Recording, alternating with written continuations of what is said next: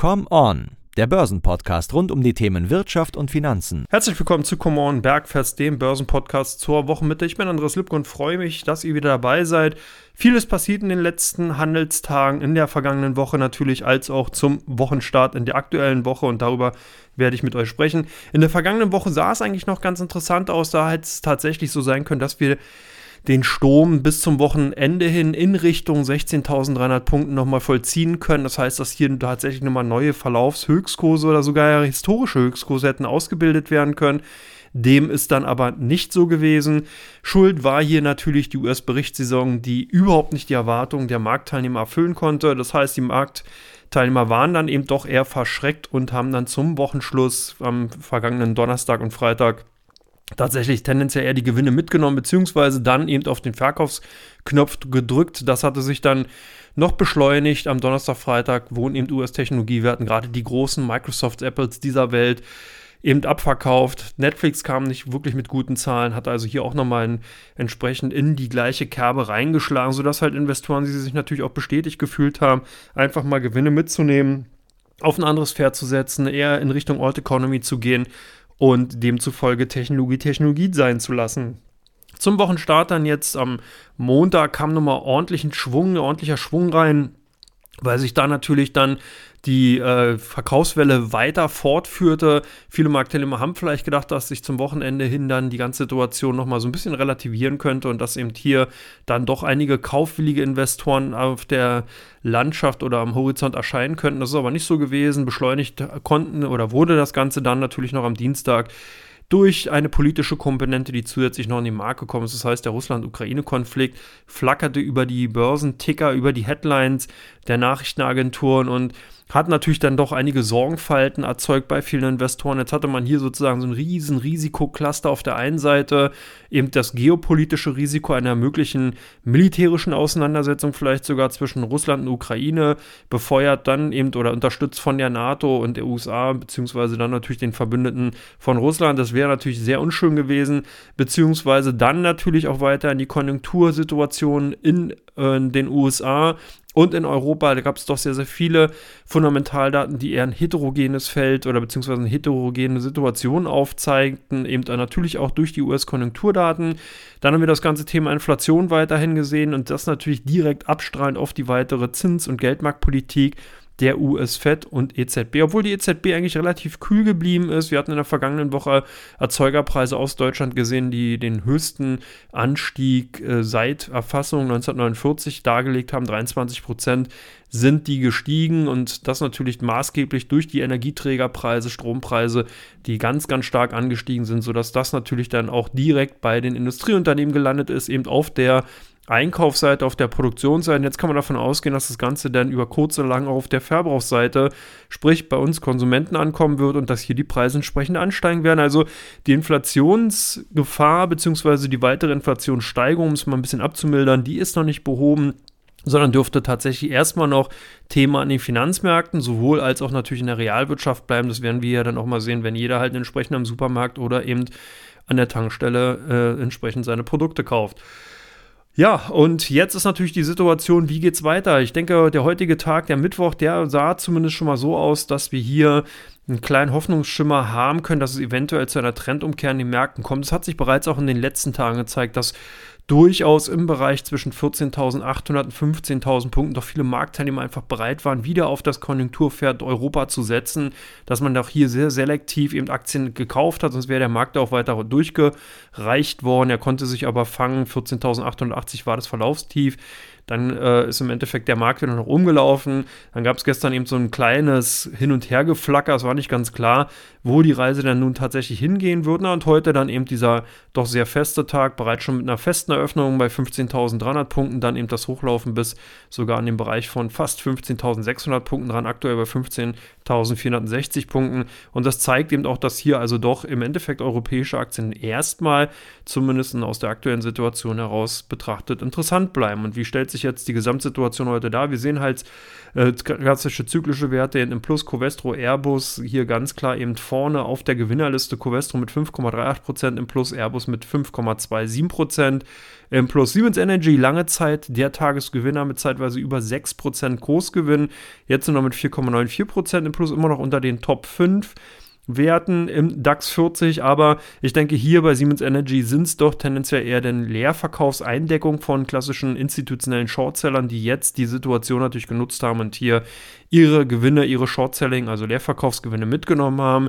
Auf der Verliererseite heute dann eben die defensiven Werte, die wir in den letzten Tagen eher auf der Gewinnerseite gesehen haben, die sind heute eben auf der Verliererseite. Wir haben eine Bayersdorf, die in den letzten Tagen ja sehr stark von einer Kaufempfehlung profitieren konnte von HSBC, heute mit minus 1,5%. Henkel ebenfalls ein bisschen schwächer. Fresenius Medical Care, Deutsche Börse äh, ebenfalls im Minusbereich. Simrise äh, plus minus 0, E.ON mit plus 0,3% und Kia gehen auch mit 0,3% im Plus zeigt ganz klar auf, defensive Werte sind momentan out. Die Investoren wollen voll ins Risiko wieder gehen. Gestern war Risiko off, heute ist wieder Risiko on. Somit zeigt sich das dann eben auch bei den einzelnen Indexwerten. Und wir gucken jetzt mal in Teil 2, wie sich die Woche tatsächlich dann weiter darstellen könnte.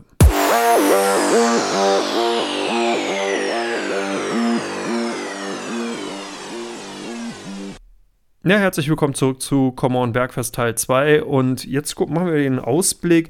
Das bedeutet, wir werden hier natürlich gucken, zum einen ganz klar, was macht die US-Fed heute am Mittwoch? Die Notenbank-Sitzung ist doch essentiell. Hier wird halt natürlich auch gesehen, wie wird äh, die Zinspolitik sich darstellen in den kommenden Quartalen kommt es jetzt tatsächlich im März bereits zu der ersten Leitzinsanhebung in den USA, bleibt es bei den 25 Passpunkten. Alles Fragen, die geklärt werden müssen und die sich heute natürlich auch ergeben.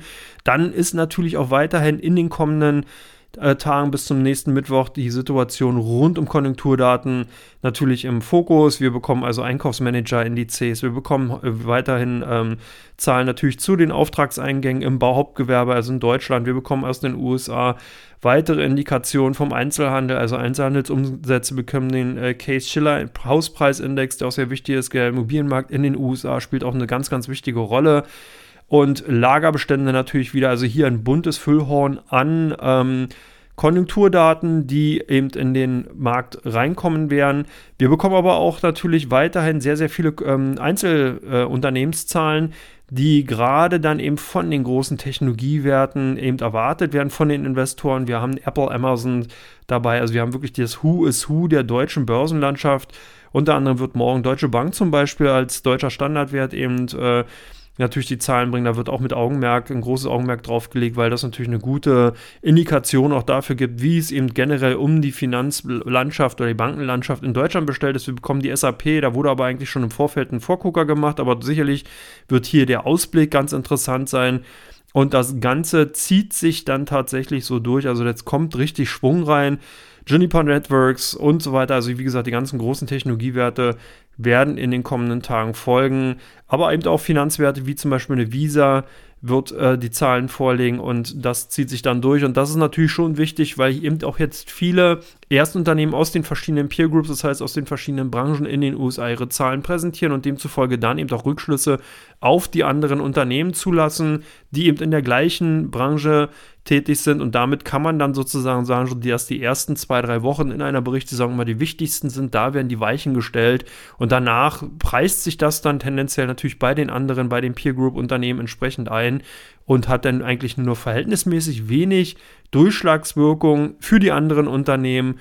Und deswegen ist die Berichtssaison gerade so wichtig. Und hier ist auch nochmal ganz klar hervorzustellen, dass natürlich die Blickrichtung der Investoren ganz klar in Richtung ähm, ja, Aussichten vom Management für das jeweilige, für die jeweilige Branche gelegt wird. Also hier möchte man natürlich vom den jeweiligen Management der Unternehmen erfahren, welche ähm, ja, Aussichten, welche Ansichten und Erwartungen die jeweiligen Manager, CEOs eben an die Branche, an die Unternehmen an die Konjunktur haben, damit eben dann die Investoren entsprechend ihre Positionen justieren können, beziehungsweise entsprechende Bestände auf oder eben doch dann entsprechend abbauen können. Also sicherlich deswegen auch nochmal ganz spannend.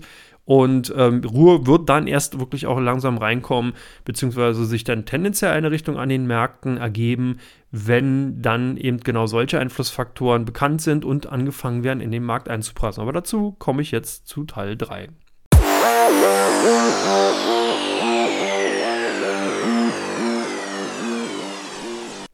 Ja, herzlich willkommen zurück zu Teil 3 von Come On Bergfest, dem Börsen-Podcast zur Wochenmitte.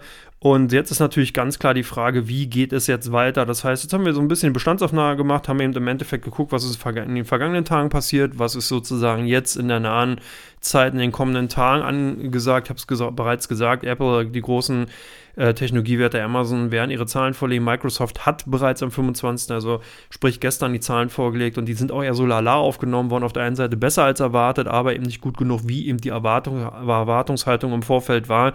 Und von daher wird das sicherlich auch ein Thema bleiben. Wir werden dieses Mal oder diese, dieses Jahr keine klare Tendenz dahingehend bekommen, dass man sagt, ja, die Berichtssaison wird äh, positiv abschneiden oder negativ. Ich denke eher, dass es wirklich ein sehr, sehr heterogenes, ambivalentes Feld vor allen Dingen sein wird. Manche Branchen können eben überraschen, weil sie zum Beispiel maßlos unterschätzt worden sind. Das könnte ich mir zum Beispiel im Tourismusbereich vorstellen. Wir haben es auch von der Lufthansa eben schon mitbekommen, dass hier vom Management bereits gesagt wird, man sieht sozusagen die schlimmsten Zeiten bereits überstanden und guckt jetzt sozusagen rosigen Zeiten entgegen. Wir haben aber auch andere Unternehmen, wie gesagt, wie eine Microsoft, die eigentlich ganz gute Zahlen vorgelegt haben, aber eben nicht gut genug waren, weil man einfach hier von Investorenseite eine ganz, ganz andere Erwartungshaltung an das Unternehmen hatte, sich eigentlich insgeheim mehr gewünscht hätte. Vor allen Dingen ist natürlich auch der Punkt, dass wiederum die Cloud-Sparte bei Microsoft hier eigentlich den größten Gewinnswing, die größte Gewinndynamik eben aufgezeigt hat. Und da hätten sich halt auch viele Marktteilnehmer eher andere Branchen, eher andere Bereiche gesehen, die ebenfalls ihren Tribut bzw. Obolus damit zu beitragen können. Also man merkt schon, es ist ganz wichtig, zwischen den Zeilen zu lesen und Aktienselektion bleibt auch in den kommenden Tagen weiter Trumpf. Das heißt also hier blindes Kaufen von Gesamtmärkten wird eher schwierig sein. Da hat man sehr, sehr viele Risiken insgesamt dann natürlich auch im Depot. Hier ist halt wirklich ganz wichtig, auf Einzeltitel zu setzen die entsprechende Equity Stories, entsprechende Aussichten dann eben natürlich auch parat haben und das zeigt eben sich zum einen natürlich in der aktuellen Quartalsberichtssaison als auch natürlich dann übergeordnet durch die Konjunkturzahlen, die dann natürlich auch den Trend vorgehen, weil es kann sich auch selbst das beste Unternehmen nicht gegen den allgemeinen Markttrend stemmen, wenn sich also hier die Stimmung weiter verdüstern sollte, beziehungsweise das Inflationsthema doch weiter hochkocht, dann sollte man feuchtig sein. Ich denke mal vor, ähm, allgemein kann man sagen, dass für die kleinen Technologiewerten aus den USA weiterhin die Ampeln erstmal auf Rot stehen dürften, auch wenn hier natürlich äh, dem, bei dem einen oder anderen Unternehmen beziehungsweise der einen oder anderen Branche durchaus noch auch Gegenreaktionen möglich sein können von mehreren Prozent, glaube ich aber eher, dass der allgemeine Trend die Tendenz eben weggeht von kleineren Technologiewerten und man, wenn überhaupt, auf die großen Tech-Giganten schaut und ähm, die er im Fokus hat, aber auch das wird eher eine Seltenheit sein. Wir haben es bei den auch Unternehmen, zum Beispiel wie eine Nvidia gesehen oder eine Netflix, dass hier also dann das äh, negative Überraschungspotenzial wirklich sehr, sehr groß ist und vor allen Dingen Investoren hier auch gnadenlos sind und auch selbst größere Kursverluste nicht sofort wie in den letzten Jahren nach dem Motto Buy the Dip zurückkaufen, sondern dass man hier ganz im Gegenteil sogar die Bestände weiter abbaut. Und das ist wirklich ganz wichtig. Das heißt, the trend is your friend. Das dürfte ein Motto sein, was auch in den kommenden Tagen ganz klar äh, Gültigkeit behalten wird. Und eben, wie gesagt, auch die Sache, dass man hier wirklich zwischen den Zeilen lesen muss, dass man auch teilweise natürlich, was auch gar nicht schlecht ist, ein bisschen mehr Zeit hat zum Reagieren. Das heißt, man muss hier nicht mehr sofort auf einen anfahrenden Zug aufspringen, sondern hat durchaus auch nochmal die Zeit, entsprechend sich die Zahlen anzusehen und dann seine individuellen Investmententscheidungen zu treffen. Also ich denke, das ist auf jeden Fall schon mal ein positiver Aspekt, der sich hier aus der aktuellen Situation heraus gibt und der auch dann dahingehend das Investieren bzw. Agieren an den Börsen etwas gemütlicher gestalten könnte. Ja, und ansonsten bleibt mir natürlich nicht mehr viel übrig, als euch alles Gute zu wünschen. Ich freue mich, wenn ihr in der kommenden Woche wieder dabei seid, aber vorher kommt natürlich am diesen Montag der normale, normale Common Podcast Ausgabe mit Markus Weingran und mir.